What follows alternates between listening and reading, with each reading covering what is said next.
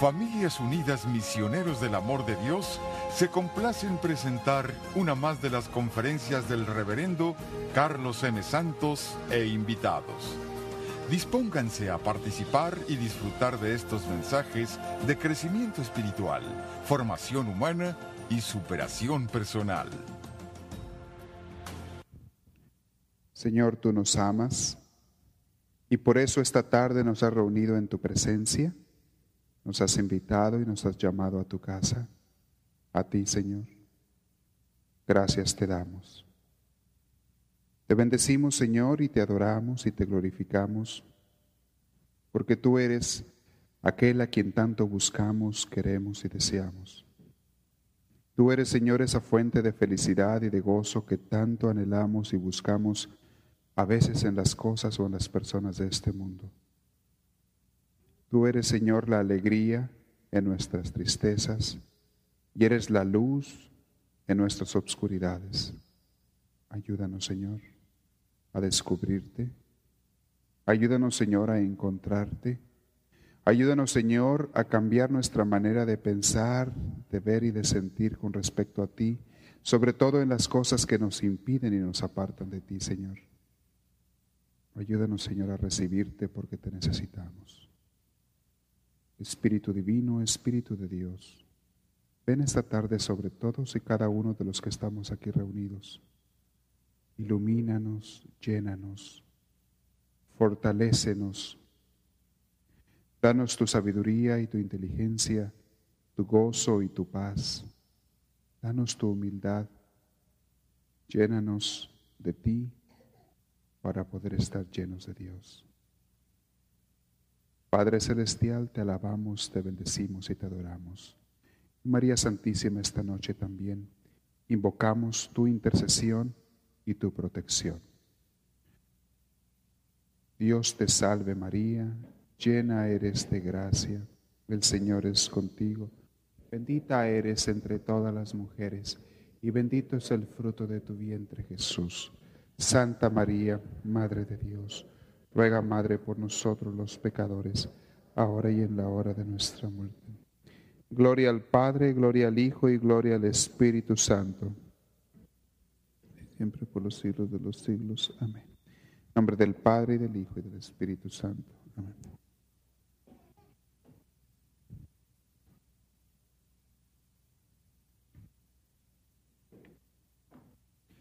Buenas tardes.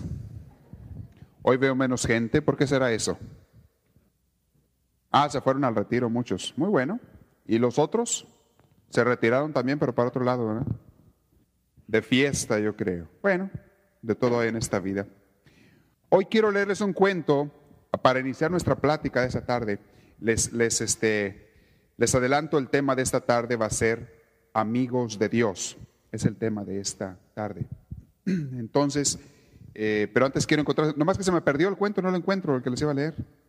¿Por qué sería? Voy a leerles este aquí. Creo que alguna vez lo había leído. Es, es, por el estilo del que les quería leer. Es sobre la oración y sobre cómo Dios nos trata a nosotros, o cómo nos ve más bien a nosotros, cómo nos ve Dios a cada uno de nosotros.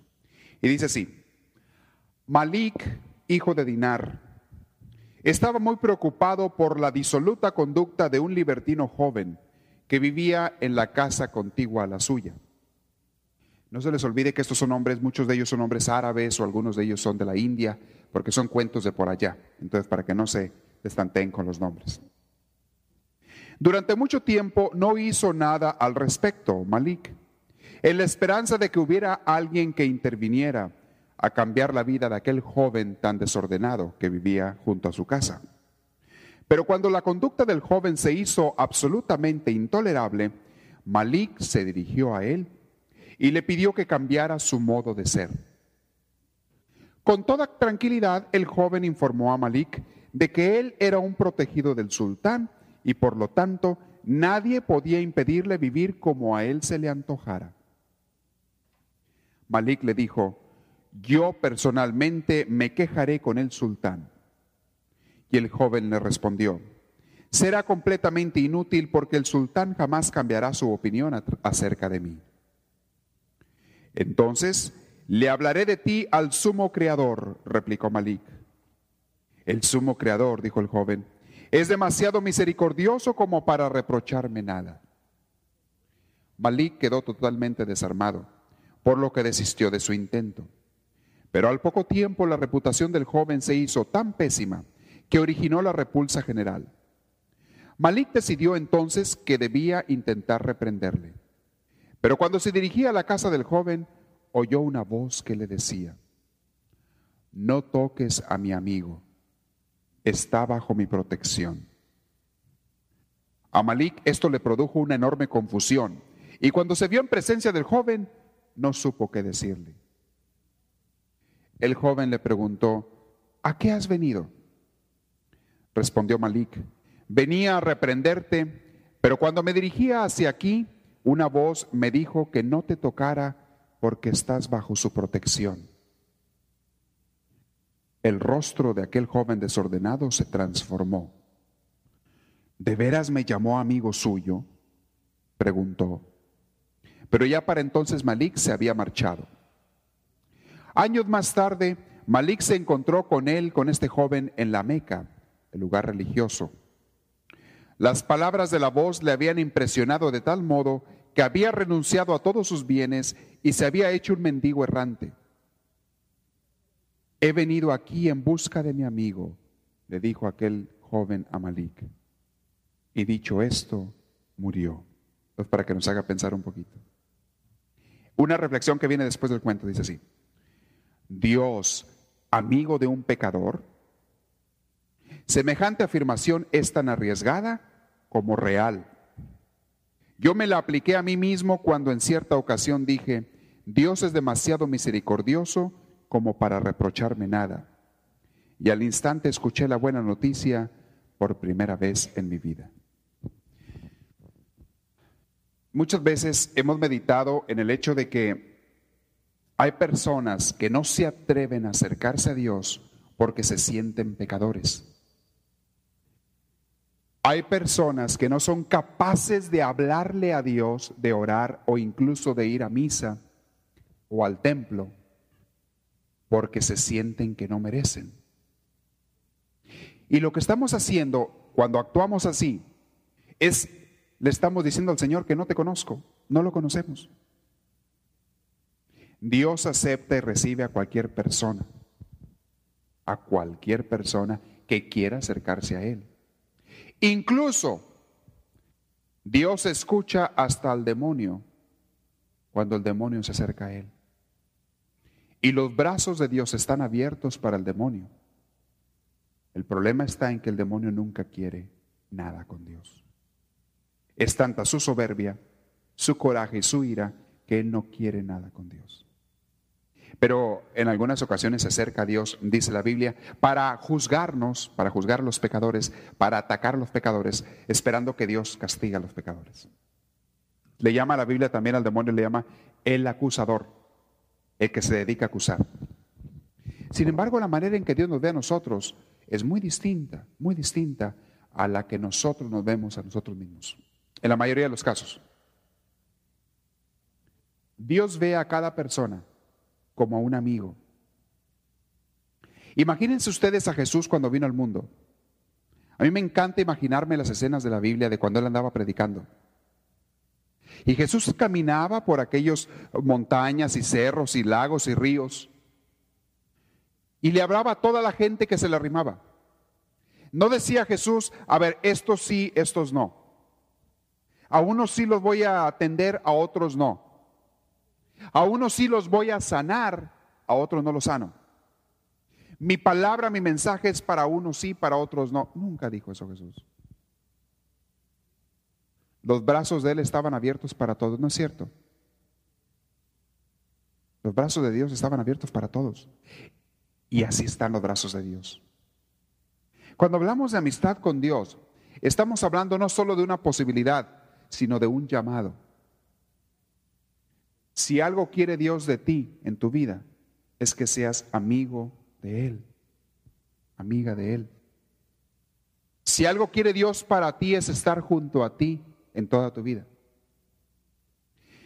Pero les he dicho en algunas ocasiones también que vivimos y pensamos de una manera tan materialista que no somos capaces de ver ni de sentir a Dios. Se nos dificulta tanto.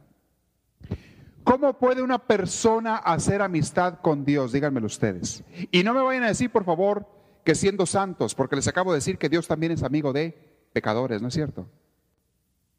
Claro, hay que tirarle a ser santos, por supuesto, pero Dios es amigo de todos. La pregunta es, ¿cómo puedes ser tu amigo de Dios? Y quiero ahora que me respondan ustedes, que me den ideas. ¿Cómo podrías tú ser amigo de Dios? Díganme. ¿Quién quiere decir algo? A ver, ¿quién levanta la mano? Sí. Manteniéndose en oración más en contacto con Él. Muy bien. ¿De qué otra manera? Sí. Ser amigos de nuestros semejantes, tratarlos bien, es una manera de mantenerse en contacto con Dios, sí. Cumplir sus mandamientos, sí. Aunque les digo que también los pecadores son amigos, pueden ser amigos de Dios si quieren, ¿verdad? Sí. Hacer el bien aunque te hagan un mal. ¿Lo pueden hacer ustedes eso? Es difícil, ¿verdad? Humanamente no se puede. Con la ayuda de Dios sí se puede. Sí se puede hacer el bien aunque te eche un mal. Pero con la ayuda de Dios, solo las personas que están en unión con Dios pueden hacer esto. Las personas que están bien en unión con Dios pueden hacer eso. Sí. ¿De qué otra manera? ¿Alguien levantó la mano por ahí? Sí. ¿Amando al prójimo? Sí. Platicando con él durante el día. Miren, una cosa muy importante porque ya lo han dicho ustedes. Si tú no platicas con una persona o tienes algún tipo de comunicación con esa persona, no puedes ser su amigo. ¿Ok? Si tú no tienes comunicación con una persona, sea por carta, por teléfono o en persona, hablando de alguna manera con la persona, no puedes ser amigo de esa persona.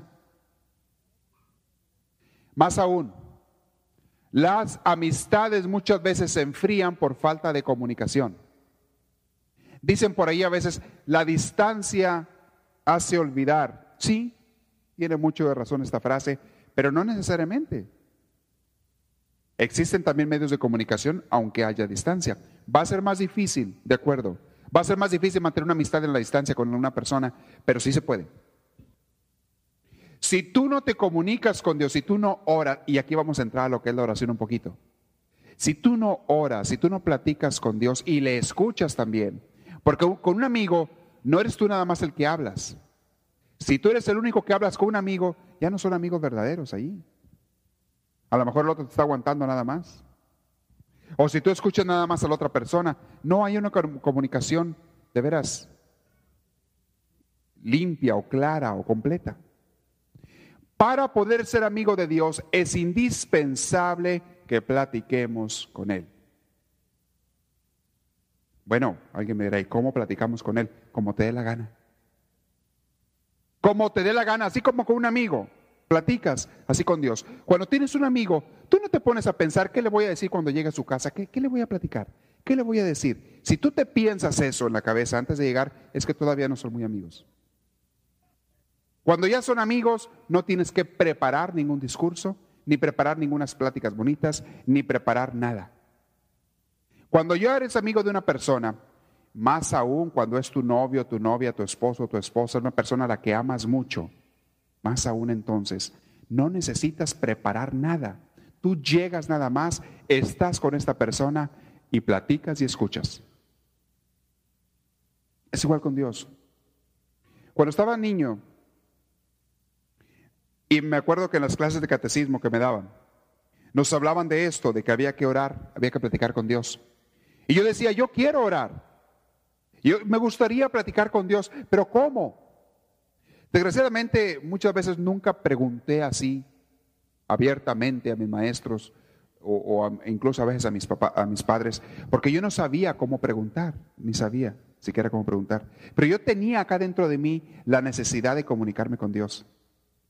Y eso que yo sentía en el corazón de necesidad de comunicarme con Dios, no me pasa nada más a mí, les pasa a todos. ¿No han sentido ustedes acá dentro un deseo de comunicarse con Dios en el corazón? Desde que estaba niño, muchos de ustedes. ¿No han sentido eso? ¿Saben qué es eso? Es Dios que ya los está jalando.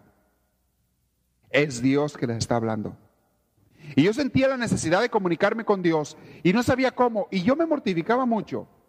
Una de las cosas que me preocupaban mucho era cómo hablarle a Dios para no ofenderlo. ¿Qué palabras le puedo decir y qué palabras no le, se supone que no le puedo decir? ¿Qué cosas le puedo platicar y qué cosas no le puedo platicar? ¿Qué oraciones le gustan y qué oraciones no le gustan?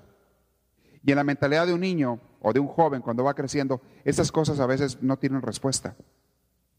Me acuerdo que una vez le pregunté a mi maestra de catecismo, ¿cómo le puedo hablar a Dios? ¿Cómo se supone que le voy a hablar? ¿De tú o de usted? Estaba muy mortificado por eso. Yo no sabía, si le hablaba de tú a Dios, se, se ofenderá. A lo mejor se enoja por atrevido yo. Y me dijo la maestra en aquel entonces, no me explicó muy bien, pero me dijo, háblale de tú, no hay problema. Ah, bueno. Ya cuando me dieron permiso, ya cuando me, quitaron ese peso de encima, ya le hablaba de tú a Dios. Pero luego había otra cosa.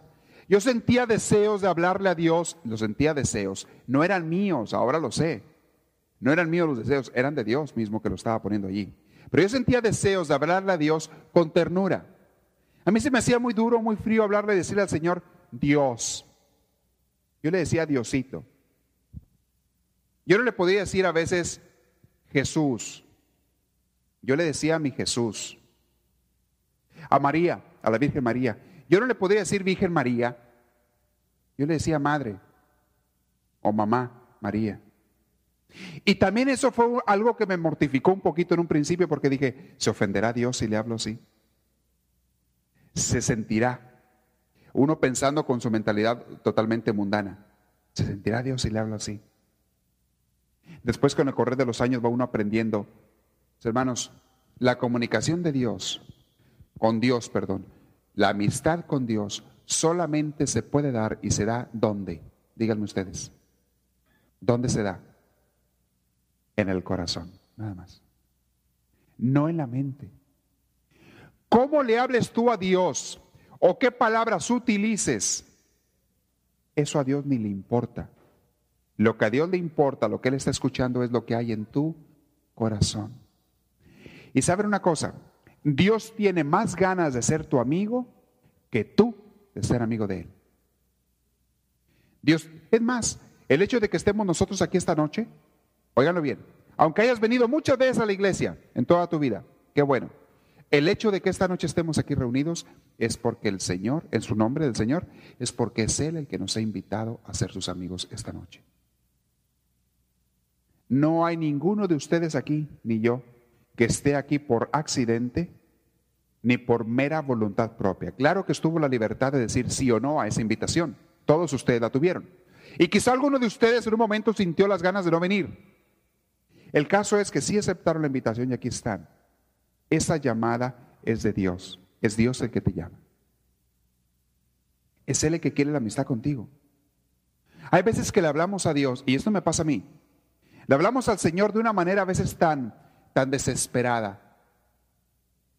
Sobre todo cuando tenemos algún problema fuerte.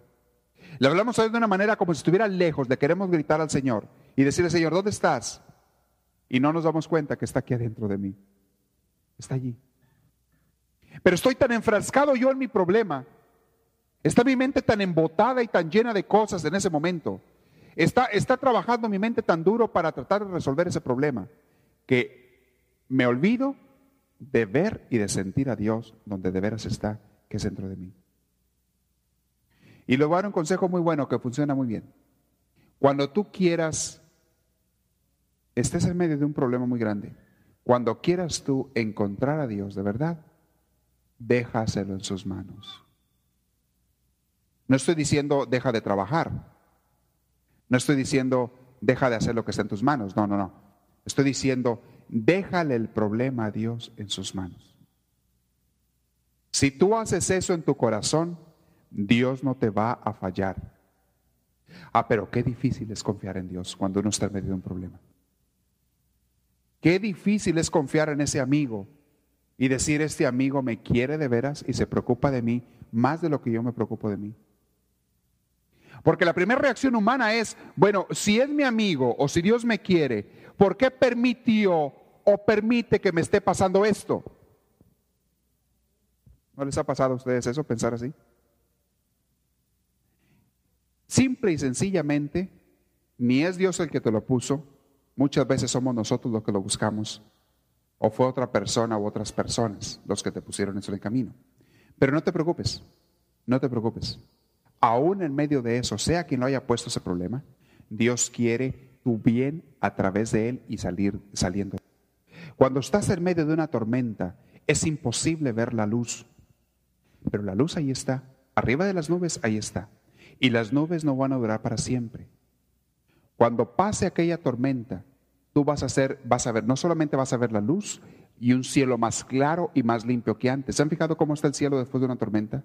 Limpio, hermoso, claro, la luz es más brillante, todo es más bonito.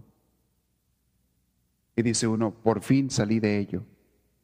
Pero no solamente sales de la tormenta, sales fortalecido de la tormenta. Sales muy fortalecido. Una persona que ha pasado por problemas en su vida es una persona que puede ayudar a otros. Una persona que nunca ha pasado por problemas de su vida es una persona de debilucha, que muy fácil va a caer y no va a ser sostén para nadie. No va a ser ayuda ni apoyo para nadie. Una persona que nunca ha pasado por eso. Dios quiere la amistad con nosotros. Háblale como tú quieras, pero háblale. Es más, la oración de contemplación ni siquiera son palabras, es simplemente estar con Dios. Una persona que ya está bien avanzada en su oración simplemente está con Dios. Es estar en su presencia, es sentirlo y que te sienta. Ustedes lo dijeron ahorita, en varias ocasiones, es muy importante, si quieren tener una amistad, orar, platicar con Él. Lo que yo sí quiero que nos quede bien claro esta tarde es lo siguiente, entre otras cosas. Dios no le niega su amistad a nadie. ¿Has sido malo con Dios antes? ¿Has sido malo con otras personas en tu vida? Ni aún así Dios te niega su amistad. Eso sí, una vez que acepta tu amistad, o que van bien que tú aceptes la amistad de Él, una vez que se toman de la mano como amigos, el Señor te quiere llevar por el buen camino.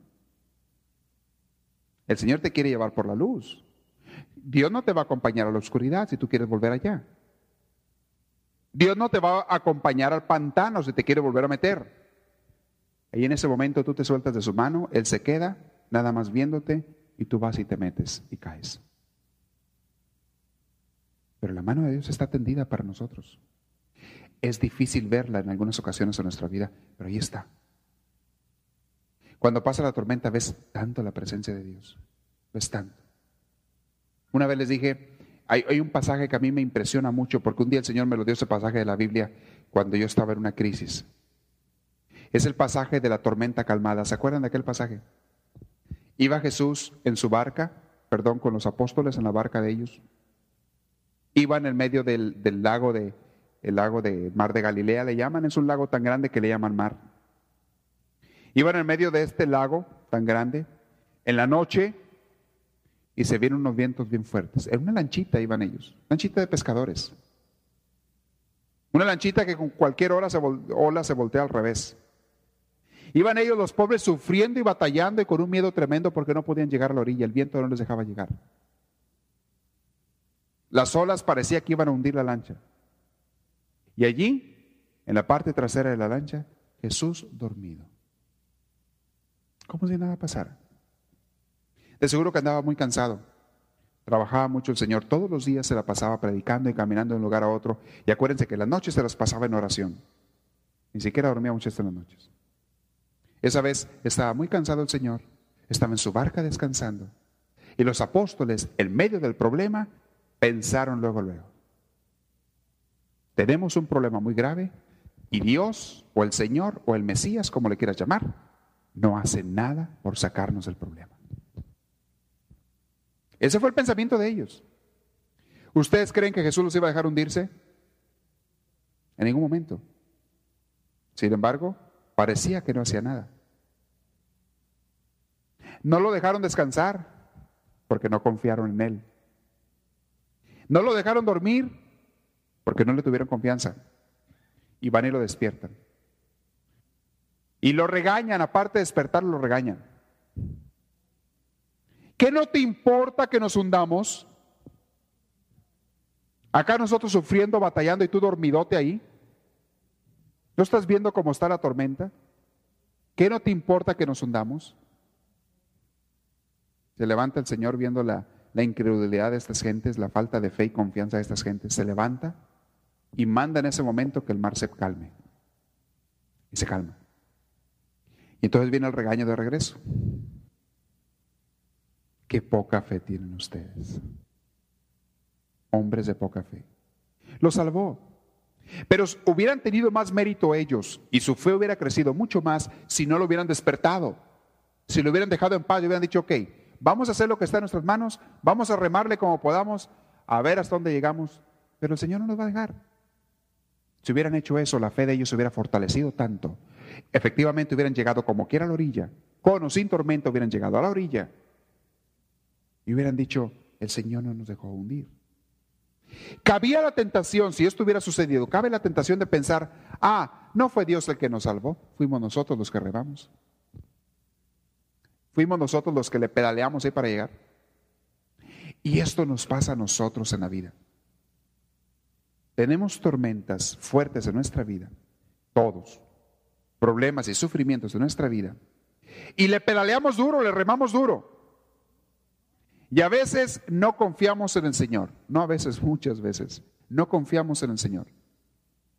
Y hay quien va y le habla al Señor, le dice, Señor, sálvame, no la riegues. Para de una vez la tormenta. Y a veces Dios la para en ese momento. Muchas veces la para. Pero hay otras veces que ni siquiera nos acercamos al Señor. Y seguimos remando. Y Dios como quiere nos saca a la orilla.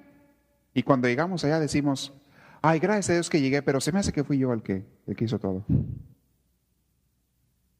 Gracias a Dios que llegué, pero yo creo que fui yo el que saqué adelante esto. Tenemos una fe a veces tan pequeña todos. Me encanta ese pasaje del Evangelio. Y después de una tormenta, aquel lago y aquellas orillas y aquellas montañas deben estar tan hermosas, tan preciosas. Ahora yo les digo otra cosa. ¿De cuántas tormentas antes el Señor nos ha sacado? ¿De cuántos problemas en nuestra vida? Si ahorita estás en medio de un problema, yo te garantizo que no es el primero de tu vida, te lo garantizo. ¿Cuántos has tenido antes? Si eres una persona que tiene más de cinco años de edad, ya has tenido algunos bastantitos problemas en tu vida. Porque ya para los cinco años de edad ya se anda metiendo uno en líos, ¿no es cierto? Ya tiene unos problemas, o lo meten a uno en líos de los dos. Si hasta ahorita estás vivo y sano, puedes respirar, puedes caminar o llegaste hasta aquí, hasta la casa del Señor esta tarde, es porque el Señor te ha dado tantas cosas y te ha sacado de tantos problemas. Y el que estás ahora, el que estás ahora, no es ni el primero, y siento mucho decírtelo, ni el último de tu vida. Ni tampoco es el más grave como a ti te parece, porque así te parecían los otros anteriores, que eran los más graves. Y como dice el dicho por allí que me encanta a mí, entre otros, me gustan mucho los dichos, no hay mal que dure 100 años. ¿Qué más sigue? No usen la palabra que usan ustedes, usen otra. Ni tonto que los aguante. No hay mal que dure 100 años ni tonto que los aguante. ¿Saben una cosa? Si tan solo aceptáramos la mano del Señor, si tan solo aceptáramos su amistad, si tan solo confiáramos y lo dejáramos dormir cuando Él quiere dormir, todo estaría tan en paz aún en medio de la tormenta. Estaríamos tan tranquilos, luchando, remando y lo que sea, pero tan tranquilos, porque sabríamos que al final el Señor nos va a sacar, no nos va a dejar hundir. No te va a dejar el Señor que te hundas, entiéndeme esto, no te va a dejar hundir. ¿Por qué no pensamos en eso? Dios no va a permitir que tu lancha se hunda, nunca. Y cuando parezca que se hunde, si un día el día que te mueras, es para darte un barco gigante ya para llevarte al puerto con él, con el Señor el día que te mueras. Es para llevarte con él y ya no vuelvas a tener nunca ninguna otra tormenta en tu, en tu existencia. Y esa amistad Dios la quiere dar a ti y a mí y a todos. Y les digo una cosa, se los digo por experiencia propia. Estoy hablando por experiencia propia. Somos tan necios y tan tercos a la misericordia y a la amistad de Dios. Le ponemos tantas condiciones a Dios. Y le decimos, Señor, bueno, si me vas a ayudar o si vas a ser mi amigo, sí, pero con esta condición, y esta otra, y esta otra, y esta otra. Porque, siempre te sacan el porque. Te ponen ejemplos. Doña fulanita de no sé dónde, se le murió el perro, le dio diarrea al gato, se le fue el marido, bueno, eso, eso fue bueno, pero tantas cosas que... ¿Qué te está diciendo esta mentalidad, esta actitud una cadena de esas? Te está diciendo que, Dios es, es malo. ¿Quién va a querer un Dios de esos que me está exigiendo que le dé y si no le doy me castiga? Por amor de Dios, eso no tiene nada que ver con Dios. Nada. No tiene nada que ver con Dios. Les digo, cuando ven las cadenas, por favor, rompa los papeles, úsenlos para recaditos, úsenlos para lo que ustedes les dé la gana, para mandar cartas, pero táchenla ahí donde dice la novena, o la de esa oración. Úsenla para lo que les dé la gana. Una cosa es que invites a la gente a rezar y otra cosa es que les hagas creer que Dios les va a castigar si no rezan. Es una idea muy falsa acerca de Dios. Es tanto lo que el Señor nos quiere dar sin condiciones. Las novenas son buenas. Ah, estas cadenas no tienen nada que ver con las novenas, no me confundan, ¿eh? por favor. Las novenas son muy buenas, pero siempre nos hay el peligro de pensar que Dios nos da si le damos y si no le damos no nos da nada. O hay el peligro de pensar que Dios es un mercado, un mercader nada más. Dios te da cuando tú le pides, si te acercas a Él con fe, con confianza y de veras lo quieres recibir al Señor en tu vida. Dios te da como quiera. ¿Cómo le tienes que hablar a Dios? Háblale con ternura. La mejor manera que yo he encontrado, y, sé que mucha gente también, de hablar al Señor es hablarle con ternura del corazón. ¿Saben una cosa? A Dios le derrite el corazón, le derrite, que le hables con palabras cariñosas, lo derrites. Se, se deja derramar sobre ti. Cuando a Dios le habla, porque hay personas que no se atreven a hablarles a Dios. Yo les digo, háblenle y enseñen a los niños a hablarles a Dios. Dios se derrite cuando le hablas con palabras cariñosas. Allá en mi tierra, a veces cuando, cuando quieres demostrarle mucho cariño y mucho amor a una persona, un familiar, un amigo, le dices a veces una palabrota. Cuando lo saludas o algo así, y a veces le das un trancazo, todo entre hombres así nos llamamos.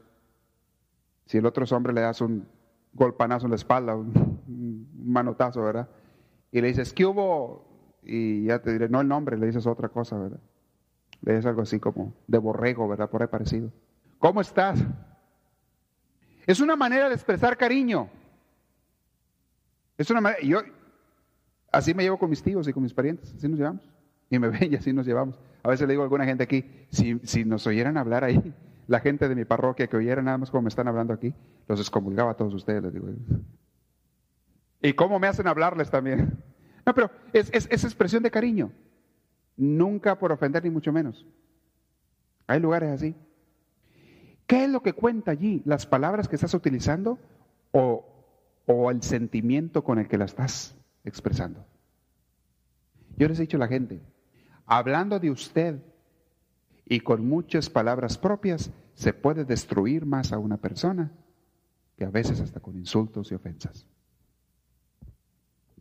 Porque lo que cambia o lo que hace efecto es lo que hay en tu corazón. Cuando le hables a Dios, no te preocupes de qué palabras usas. Lo que Dios le gusta ver y sentir es cómo le hablas del corazón. Es bueno las oraciones. Yo las hago todo el tiempo, de libros, porque a veces uno se distrae mucho. Pero es más bueno todavía que le hables directamente del corazón al Señor. Si la oración que estás haciendo la estás leyendo nada más, es buena oración, pero si se la estás diciendo del corazón, es mucho más buena. Eso no quiere decir que no haga la otra, porque hay veces que no haces ni una ni otra entonces quedamos mal. Sale peor. La oración escrita o leída es muy buena, pero la oración meditada desde el corazón es más buena. Mucho más. A Dios no le hacen falta las palabras elegantes. Esas las buscamos los hombres. A Dios no le hacen falta las palabras elegantes, no le interesan. Si se las dices, qué bueno, y si no, también, no le importa. A Dios lo que sí le hace falta son las palabras de cariño y de amor de tu corazón, como te dé la gana. Y en el idioma que hables, se puede ser amigo de Dios Y de parte de Él están los brazos abiertos. Lo que tenemos que hacer es aceptarlo. Y es hablarle, entre otras cosas. Voy a hablarles de otra cosa. Aparte de esto, la amistad de Dios. Pero antes de pasar al, siguiente punto que les quiero mencionar ahorita, quiero ver si hay preguntas que las hagan ahorita. Vamos a dar unos cinco minutos para si hay alguna pregunta sobre esto, sobre cómo hacer una amistad con Dios o relación con Dios. A ver, levante la mano si hay alguien. Yo la repito, la hace muy corta la pregunta y yo la repito en voz alta y lo platicamos sobre eso. ¿Hay alguna? No hay ninguna. No, ahorita no usen el micrófono, nada más si alguien la tiene, la repetimos. ¿No hay? Bueno, vamos a dejarla entonces para el último. El otro punto al que les quiero hablar es, cuando estábamos tratando el tema de, de creados para ser felices, esos temas, les hablé de un punto que hoy voy a mencionar. Y la razón por la que lo estoy haciendo es porque cada rato me encuentro con gente que está sufriendo de lo mismo. Me encuentro gente que está cojeando o estamos cojeando de la misma pata. Lo mismo que hablamos eh, hace como año y medio en esas pláticas, me encuentro todos los días con más gente que está sufriendo de eso mismo. Y es el vivir el presente. He hablado en varias ocasiones antes, sobre todo cuando hablamos de aquel tema, lo quiero hablar de hoy ahora de una manera muy especial, digo mencionarlo muy, muy rápidamente, pero después a veces lo tratamos más despacio este tema y todos los de quedados para ser felices. Quisiera volver a dar esas charlas. Pero hoy quiero decirles de esto, vivir el presente. Cuando Dios nos ofrece su amistad y nos da la vida y nos da la existencia, Dios nos quiere felices, no nos quiere tristes. Sin embargo, muchos de nosotros experimentamos la infelicidad en nuestro corazón. Experimentamos la insatisfacción. Muchos de nosotros sentimos que no somos felices en esta vida. Hay personas que a veces no viven la vida, sino toleran la vida, aguantan la vida, aguantan a veces al marido o a la esposa. No quieren, no aman, sino aguantan, toleran al esposo, a la esposa. O sea, como que, chin, pues ya ni modo. Ya me tocó, ya me embarqué, ya ni modo. Nunca han oído una gente así, ninguno de ustedes, claro, pero alguna otra persona nunca han oído. Hay personas que toleran, aguantan a sus hijos. Pues sí, los quiero mucho, pero ay, híjole, qué bárbaro. El los quiero mucho me sale un, me nace una vez al mes, ¿verdad? Y los gritos y los, y los, los ¿cómo se llama? Los sombrerazos, eso me salen todos los días, ¿verdad? Hay personas que aguantan, toleran su trabajo. No lo disfrutan. Trabajan porque tienen que trabajar y hay que sacar el, para los frijoles y pagar la renta, pero no lo disfrutan. Hay personas que toleran y aguantan a su familia, pero no la aman. Hay personas que toleran y aguantan a su cuerpo, pero no les gusta. ¿Y esto cómo se da? ¿Cómo se da esto? Hay personas que toleran y aguantan a veces hasta a Dios. ¿Es eso lo que Dios quiere para nosotros? ¿Es como quiere que vivamos? El, famoso fatalismo que tanto nos, nos, critican a veces los norteamericanos, la cultura anglosajona, a los latinos, el famoso fatalismo, el de, uh, pues ya ni modo. No, pues ya me tocaba. No, pues ese es mi destino. Sufrir, sufrir. Eso está mal. Eso no es de Dios. Dios no quiere a nadie en esa actitud. ¿Qué es lo que nos hace sufrir a nosotros? Hay, muchas cosas. Voy a mencionar una de tantas ahora. De las más graves. Voy a mencionar una de tantas. Si la descubrimos, si descubrimos esta por lo menos en nuestras vidas, en nosotros mismos, vamos a descansar bastante. Vamos a dejarla caer si no somos tan, tan tontos de que la volvemos a tomar ese defecto que tenemos, vas a descansar bastante de tus problemas en tu vida. El problema, uno de los problemas principales, ¿por qué toleramos las cosas, la vida, aguantamos, sufrimos, vamos sin entusiasmo por este camino de la vida? Es porque no vivimos en el presente. Oiganlo bien. Muchas de las personas, yo me atrevo a pensar que la mayoría, no sabemos vivir porque no vivimos en el presente. Siempre vivimos en el pasado o en el futuro. Y muchas veces vivimos en un pasado que fue tan bonito o que nosotros creemos que fue tan bonito y que extrañamos. Y estamos con la nostalgia. Ay, antes cuando yo tenía tantos años. Ay, cuando yo podía jugar y brincar y subirme a los árboles. Ay, cuando yo vivía en tal, allá en mi ranchito, allá en mi pueblo, tan bonito que era. Ay, cuando yo tenía mi primera esposa, no la quinta que tengo ahora. ¿Para qué la dejé? Ay, cuando yo, ay, cuando yo, ay. Y están sufriendo siempre porque están viviendo en el pasado, no en el presente. Hay personas que sufren por un pasado infeliz y entonces están sufriendo porque me hicieron esto, me hicieron el otro, me afectaron aquí, me afectaron allá, me insultaron, me ofendieron, me dañaron, me hicieron, me hicieron, me hicieron, me hicieron. Oye, ¿hace cuánto que te hicieron eso? No, no, hace 15 años, ¿verdad? Pero me lo hicieron. Ay, Dios mío. Y todavía lo estás cargando. Bueno, ¿y quién te lo hizo? Pues fulanito. Bueno, ¿y dónde está? no, no, no, vive allá, no sé en qué país. Este, ya ni sé dónde vive, pero él me lo hizo y, y me tiene tan infeliz esto. Uh, qué caray. Vives en el pasado. Y el ahorita no lo estás tomando en cuenta. Hay otras personas, o a veces es una mezcla de los dos, que no gozan el presente, no gozamos la vida que Dios nos está dando cada día porque estamos viviendo en el futuro. Peor. ¿Y cómo le voy a hacer mañana? ¿Y cómo le voy a hacer si me corren del trabajo? Oye, y si, y, este, y después cuando nos cambiemos o cuando cierren la fábrica, ¿cómo le voy a hacer?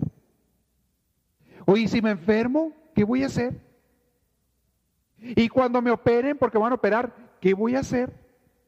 Y si me muero, ¿y el dinero cómo lo voy a juntar? Ay, Dios mío, no sé. ¿Cómo voy a pagar la renta? ¿Cómo voy a pagar el teléfono? No sé cómo voy a pagar. Lo has pagado por tantos años y estás llorando todavía. Y siempre has estado llorando igual. Siempre has estado llorando igual que cómo vas a pagar la renta y siempre la has pagado. Por si no, no estarías ahí ahorita, te hubieran corrido. Siempre la has pagado, pero ahorita estás pensando todavía sufriendo por un futuro que no ha llegado. Y cuando venga fulanito o sultanita, ¿cómo le voy a hacer? Y si me pasa el otro, viviendo en el futuro. ¿Ustedes creen que Dios es lo que quiere para nosotros? Yo veo una persona como Jesús, que es el maestro de vida para todos nosotros. Él decía a sus apóstoles, yo no tengo ni dónde reclinar la cabeza. Yo no tengo nada. Vivo al día. Vengan conmigo si me quieren seguir y era una persona feliz. Y que Jesús, es donde yo sé, no se murió de hambre. Se murió de otras cosas, pero no de hambre. Ni ninguna persona que haya confiado un poquito en el Señor se ha muerto de hambre. Y nosotros somos los que menos deberían estar, de estarnos quejando. Dios nos hizo y nos hace para vivir en el presente. Una de las cosas más hermosas que Dios nos ofrece para vivir en el presente es su amistad, de la que hablaba hace rato. Su amistad. ¿Qué más quieres que un amigo como Dios? Muchas veces cuando uno se siente en medio de un problema muy grande, lo que más anhelas en ese momento es un buen amigo donde reclinar tu cabeza. No le que puede ser tu esposo, tu esposa, un hijo, un padre, quien sea, puede ser un conocido, sea. Tú lo que quieres en ese momento es una persona en la que te puedas apoyar, reclinar la cabeza y que te pueda tender su brazo y te pueda decir, no estás solo, no estás solo, estoy contigo. En un momento es lo que más quisiéramos. Si tuviéramos esa compañía, ese apoyo, los problemas serían tan ligeros. Y eso es precisamente lo que Dios está ofreciendo y que mucha gente no acepta. No vivimos el presente. Ahorita ninguno de los que estamos aquí tiene derecho a estar sufriendo. Porque si vives el presente, ¿cuál es el presente de ustedes? Díganme uno de ustedes, ¿cuál es tu presente ahorita? ¿Cuál es? Estar en la casa del Señor. Estar ante, tenemos el altar de Dios, escuchando una plática, meditando sobre nuestras vidas, reflexionando sobre Dios. ¿Tenemos la salud necesaria para llegar aquí? Ninguno de ustedes lo veo yo, no he oído ahorita todavía rechinar las tripas, a lo mejor alguien trae hambre, pero pues no se va a morir de hambre esta noche, yo se lo aseguro. Algo van a encontrar cuando lleguen a la casa, espero. Frío y duro no le hace, pero algo hay. Ninguno de nosotros tiene derecho ahorita a estar sufriendo. Si estás sufriendo ahorita, yo te garantizo que es por el presente o por el pasado, no hay de otra. Lo garantizo. Si alguno de ustedes está sufriendo ahorita es por el presente o por el pasado. Porque hasta un dolor de espalda, si estás en ese momento sufriéndolo, es porque le estás dando demasiada atención a él y no estás viviendo lo que estás viviendo realmente en este momento, no estás apreciando lo que está a tu alrededor, no lo estás apreciando. Pero generalmente los sufrimientos son por el presente o por el pasado. Algo que pasó o algo que tengo miedo que vaya a pasar. Hay una frase, grábensela por favor, una vez se las dije. El presente jamás, nunca es insoportable. El presente. Es siempre el futuro o el pasado lo que nos amarga en la vida. Oigan bien, si tú los haces vivir. Lo más triste del caso es que el futuro y el pasado no existen. Óiganlo bien, el futuro y el pasado no existen más que en tu imaginación. Lo único que existe es el presente, nada más. Mañana no existe. Todavía no es mañana. No existe. Y cuando llegue ese día, ya no va a ser mañana, va a ser hoy, ahora, ahorita. El futuro no existe. Tú te imaginas que van a suceder cosas, tú te, esperas que sucedan tales cosas en tu vida. Y, quizá en algunas tengas razón, quizá en otras no. Pero si estás pensando y sufriendo por aquello, nunca vas a vivir el presente. El pasado no existe, menos, eso está peor. Ni siquiera, eso está más que tu memoria y tus recuerdos, nada más. No existe el pasado. Si tú le quieres dar vida, tú le puedes dar vida. Tú lo puedes poner en libros, tú lo puedes escribir, le puedes tomar fotografías a tu vida cuando estuvo allá entonces y las puedes ver después. Le das cierta vida, pero el pasado no existe. Nada del pasado. Lo que existe es ahorita el presente. ¿Dónde estás y cómo estás? Eso existe. ¿Por qué nos hace sufrir cosas que no existen? Son fantasmas. Son fantasmas.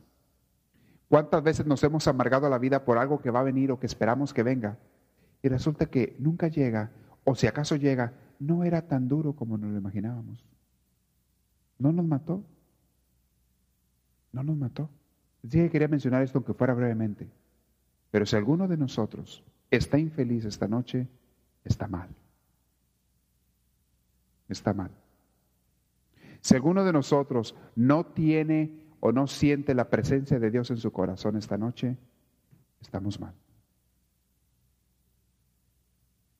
Algo nos falta en la vida, no estamos completos. No estoy diciendo que seamos pecadores, estoy diciendo nos falta algo, estamos mal.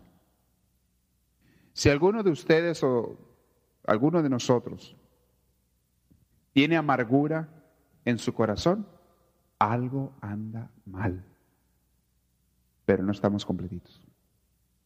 Somos una máquina que está funcionando por ahí sin aceite o sin un engrane o yo qué sé.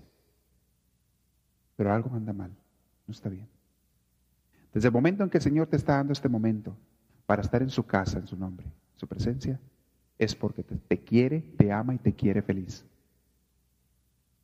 Y por último menciono una cosa, brevemente, también muy brevemente, que también nos quita la paz y la tranquilidad que Dios quiere que tengamos es la opinión de los demás. ¿Vivimos tan afectados por la opinión de los demás? ¿Vivimos tan cuidadosos y tan preocupados por el qué dirán los demás? Mi familia, mis amigos, mis compañeros de trabajo, las personas que conozco, las personas que me conocen en mi pueblo o en mi ciudad o en mi barrio, ¿qué dirán? Vivimos tan preocupados por la opinión de los demás que te quita a veces la paz y la tranquilidad cuando la opinión de los demás ni te va ni te viene. Ni la puedes cambiar ni deberías de preocuparte por cambiarla. Tan a gusto que se vive cuando uno trata de agradar a Dios, de vivir en paz con Dios y con los demás, y le importa a uno un comino lo que digan los demás. Tan a gusto que se vive así. Que digan lo que quieran. Yo no estoy manejando sus mentes, ni ellos tienen por qué estar manejando la mía. Yo no estoy manejando sus lenguas, ni me interesa manejar sus lenguas, ni lo que digan o no digan. No me interesa. Es muy su problema. La persona que hable mal de mí, pues es muy su problema, no mío. A mí no me cambie nada, ni para bien ni para mal, el que otro diga algo malo de mí, o que diga algo bueno de mí. No debería de cambiarme a mí en nada. Estamos buscando muchas veces, y esto lo voy a hablar en otra ocasión cuando vuelva a tocar el tema de quedados para ser felices, sobre las drogas que nos han dado, las programaciones. Estamos buscando tantas veces la afirmación y la aceptación de los demás. Hay veces que se arregla uno tanto para ir al trabajo y llegas al trabajo y lo primero, y inconscientemente a veces estás esperando que te echen una flor, que te digan, qué bien te ves. ¿Traes vestido nuevo? Oye, qué bonito te ven los zapatos. Oye, el peinado, mira qué, todo dar. Estamos buscando una afirmación y nos sentimos bien. Si nos dicen.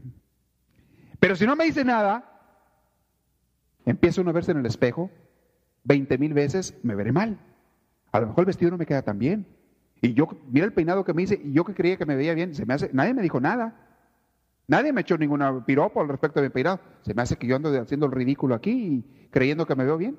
No, me lo voy a cambiar, me lo tengo que quitar. ¿Qué te importa lo que digan los demás, hombre? ¿Por qué tienes que depender y esperar de lo que los demás digan para tú ser feliz? ¿Por qué? La felicidad no está fuera de ti, es algo que está dentro de ti, en tu corazón. Y no lo, no lo vas a adquirir nunca con palabras externas, porque eso no son más que chispazos que te, te hacen creerte y te duran unos minutos y ya te pasa. Al rato necesitas otro otro piropo y otro y otro y otro y todos los días, nunca vamos a acabar. ¿Cuántos esposos y esposas hay que viven frustrados, amargados, porque el otro nunca les ha echado una flor? O desde, bueno, nunca no. Cuando eran novios sí, todos los días. De novios todos los días. Ya de casados ya no dice nada. Yo les diré a los esposos, miren, no sean malos, échenle ahí alguna florecilla a su pareja, ¿eh? no, no la rieguen. Porque nos gusta o no nos gusta, estamos programados y muchas veces la, pareja se viste, se arregla para ti y tú ni lo pelas, le dices nada. Ya no le quedan ganas de arreglarse, ¿verdad? Pero el ideal sería que no necesitáramos de otras afirmaciones para ser felices. En la pareja es otro tipo de relación, un poquito diferente. Lo ideal sería que no necesitáramos de afirmaciones de otros para ser felices. Y de igual manera, que no nos afectaran las cosas negativas de los demás. Y te voy a decir una cosa, la gente que habla mal de ti, la mayoría de las veces, no lo hace por ayudarte.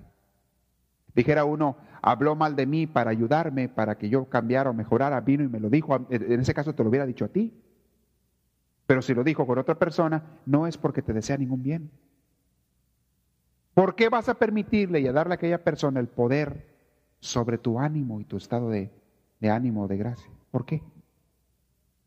¿Por qué tienes que darle el poder a otra persona de hacerte sentir feliz o infeliz?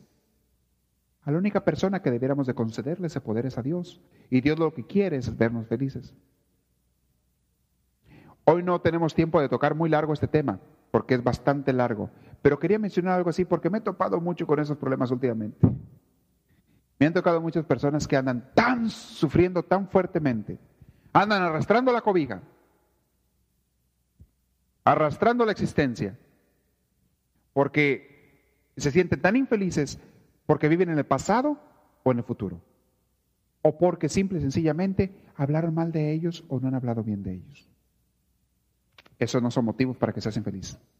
Preocúpate y sé infeliz cuando no ames a Dios. Allí sí preocúpate. De ahí en fuera, no tienes por qué preocuparte. No dije no trabajes, hay que trabajar y hacer lucha por resolver los problemas, pero lo que estoy diciendo es, no tienes por qué amargarte la vida. Ahora sí, preguntas. Nos quedan unos minutos nada más. ¿Quiero hacer preguntas? ¿Cuestiones? Sí, ahí está.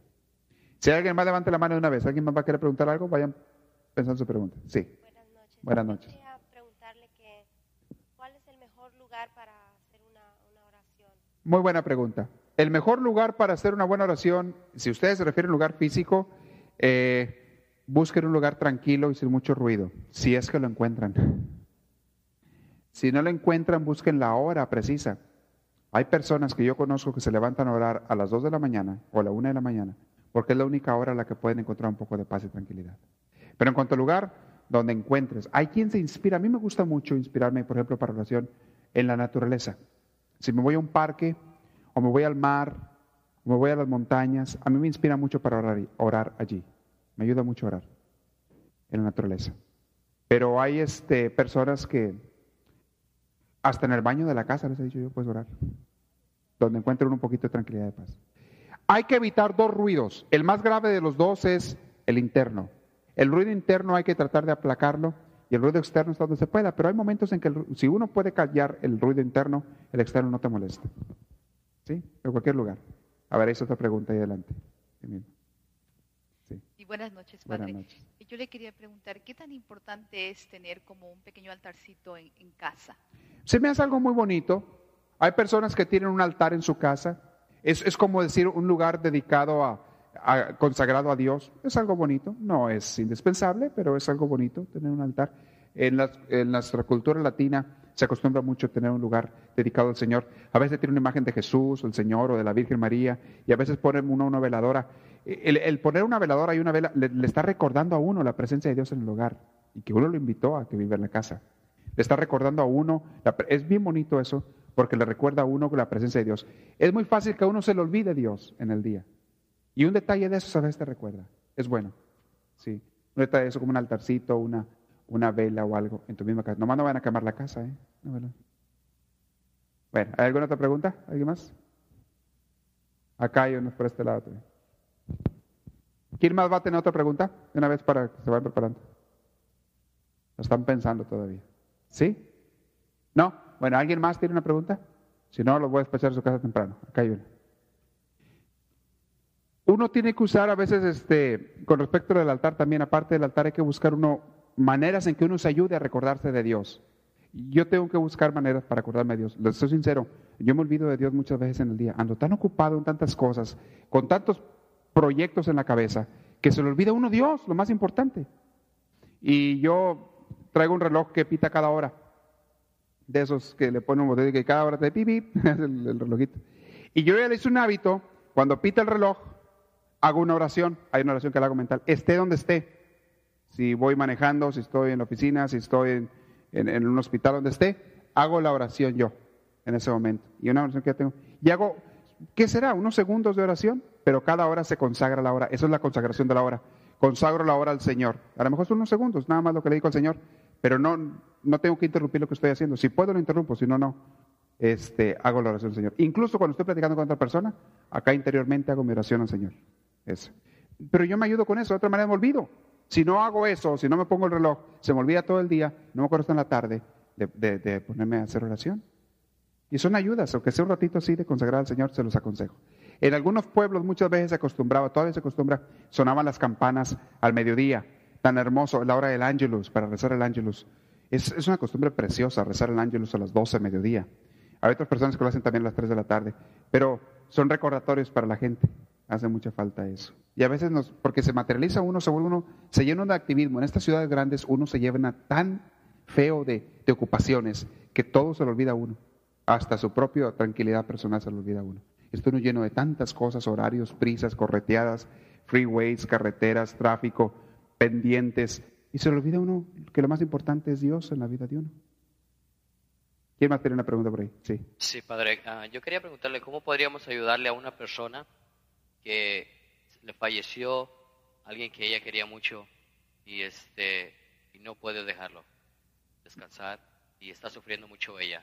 ¿Cómo podríamos ayudar? ¿Sufriendo por el que falleció? Sí. Generalmente cuando uno llora de más a una persona que falleció, no es amor, es egoísmo. No estoy pensando en la persona que falleció, estoy pensando en mí. Y eso hay que hacerle entender a la persona.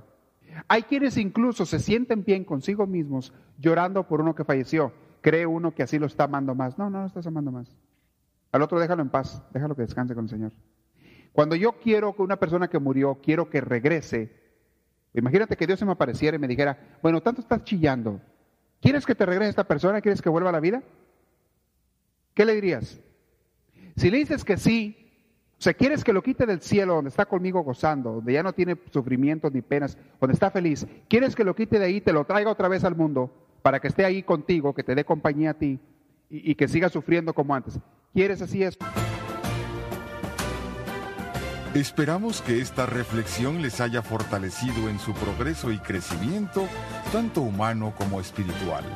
Para pedidos de CDs o más información, escríbanos a los Estados Unidos al P.O. Box 1000, Anaheim, California. Código postal 92815. Que Dios les bendiga y les conceda una vida llena de su gracia, su espíritu, su gozo y su paz.